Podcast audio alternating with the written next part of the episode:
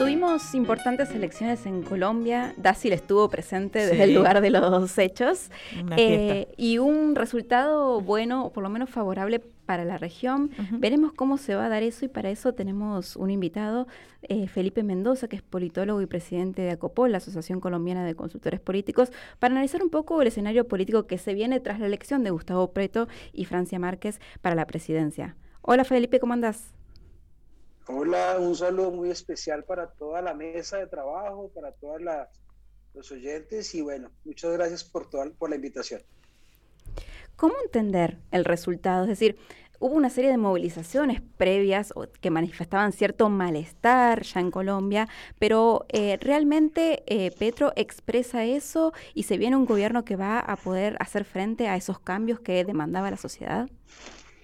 Colombia lleva un proceso de transición política no solamente de ahora, sino yo creo que desde el 2010, cuando llega Juan Manuel Santos a la presidencia, y, se, y, empiezan a presentar debates profundos frente a la necesidad de recomponer las estructuras del Estado colombiano y enfocarse un poquito hacia las víctimas, buscar una reforma agraria integral, eh, buscar esa, esa evolución de, de, lo que significa el Estado colombiano hacia la gente y por la gente. Entonces yo creo que la elección de Petro es el resultado de, primero, de 16 años de, de hacer campaña presidencial. Segundo, eh, de, es el resultado de canalizar toda esta expresión que tú decías frente a la indignación y la movilización de la ciudadanía colombiana frente a la necesidad de los cambios profundos y estructurales. Y tercero, yo creo que también la necesidad de eh, actualizar u oxigenar el mismo sistema democrático de una derecha eh, que históricamente había estado en el poder en Colombia. Felipe, te saluda Dacil Lanza.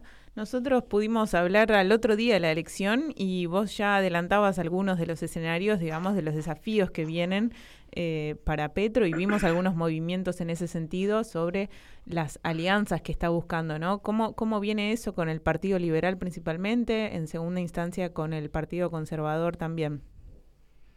Pues mira, un saludo para ti, eh, qué gusto mm. escucharte. Eh, efectivamente, eh, como lo, percibimos en ese momento, creo que Petro tenía muy claro que así como había ganado la voluntad popular, tenía que dar un proceso de organizar eh, sus propias tropas para el, para el Congreso de la República, buscando una gobernabilidad eficiente, práctica y contundente, una gobernabilidad que tenía que ser a partir de unos acuerdos muy puntuales, básicamente con el Partido Liberal y con el Partido Alianza Verde, eh, lo que nadie se esperaba era que el Partido Conservador, que es, ha sido uno de los partidos tradicionales de nuestro país, fuera a entender y fuera a, plantear que no se iba de oposición, sino que iba a revisar su posición frente a una posible independencia o una posible partido de gobierno. Eso ha desencadenado internamente un debate muy fuerte al interior del Partido Conservador, en donde, donde su expresidente eh, un conservador de, más de 70 años renunció y eligieron un, nuevo, un, nuevo, un nuevo presidente. Por otro lado, yo sí creo, y, va en la misma lógica, y es que Gustavo Petro se ha dado cuenta que no puede aislarse ni puede eh, gobernar para unos pocos, sino le toca buscar la gobernabilidad a partir de la sumatoria de fuerzas y buscar eh, dialécticamente la construcción de nuevos consensos que le permita entrar a una gobernanza muy profunda en el país. Él habló también de, de una, digamos, después del resultado de una Colombia dividida, eh, de dos países, y ese es un poco el desafío que tiene por delante para hacer pasar, digamos, las principales eh, propuestas que, según lo que anticipó, viene por el lado de una reforma tributaria y también algo que tiene que ver con el régimen previsional, principalmente, además de la paz. Sí, efectivamente, pues yo creo que nuestros países latinoamericanos históricamente desde su conformación como Estado-Nación han estado divididos entre eh, dos tipos de narrativas, ¿cierto? Y eso se evidenció con, con, la última elección presidencial. Y lo que Petro ha logrado es como romper ese discurso dual y más bien empezar a gestar dialécticamente una posición y una construcción de acuerdos, eh, aquí lo llamó Álvaro Gómez Hurtado, un conservador de los más brillantes de la historia de nuestro país, como los acuerdos sobre lo fundamental. y creo que él ha logrado eh, sentar esas bases de esos acuerdos sobre lo fundamental que van a entrar ahora en la concepción de las reformas eh, progresistas que quiere implementar Gustavo Petro. Se habla de una reforma tributaria de 50 eh, billones de pesos, se habla de una reforma pensional, se habla de una reforma política, entonces lo que se viene es eh, la forma de concebir esas reformas, su, adaptabilidad un poco a las nuevas condiciones del país y, a su vez a lo que la gente está esperando y lo que la gente necesita. Bien, ¿qué tal? ¿Cómo te va Felipe? Federico Montero te saluda. La pregunta es si eh, cuáles son las condiciones para que Petro pueda aprovechar este, este momento de, auge político para construir verdaderamente un consenso sobre esta agenda progresista sin que aparezcan los elementos eh, nada de resistencia frente a esas transformaciones. ¿Cómo, cómo combinar la necesaria construcción de acuerdos para sostener la gobernabilidad y a la vez eh, la agenda que va a afectar intereses? Bueno, les cuento que inmediatamente se dieron los resultados presidenciales, inmediatamente eh, se gestó por parte de la derecha colombiana una campaña de desprestigio que yo creo que va a ser pan de todos los días aquí en Colombia.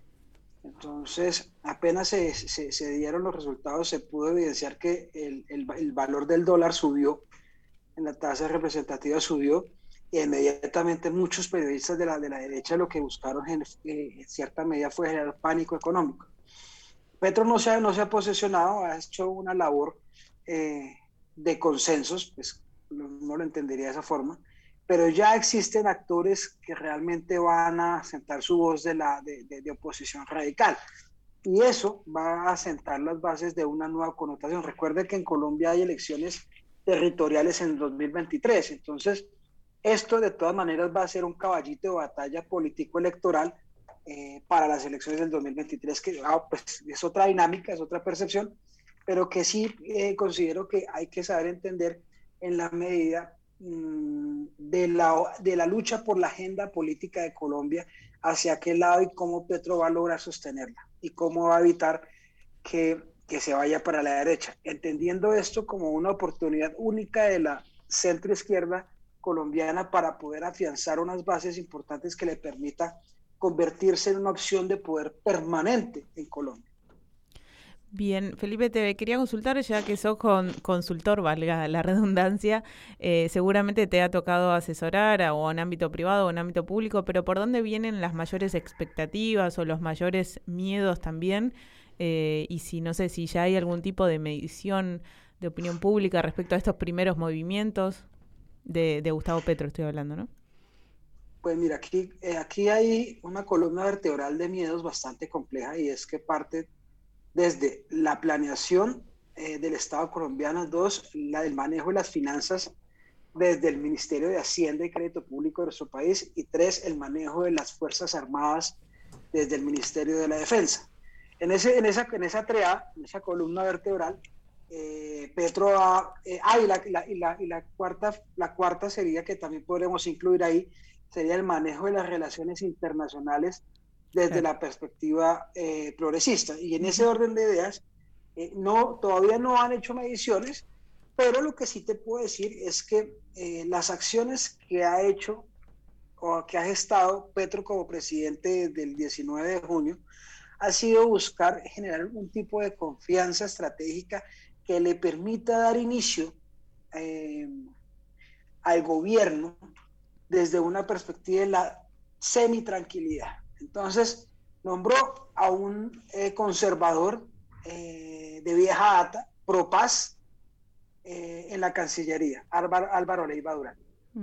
Segundo, nombró a, Ramírez Ocampo como ministro de Hacienda. Sí. Ministro, exministro de Hacienda del de, presidente César Gaviria.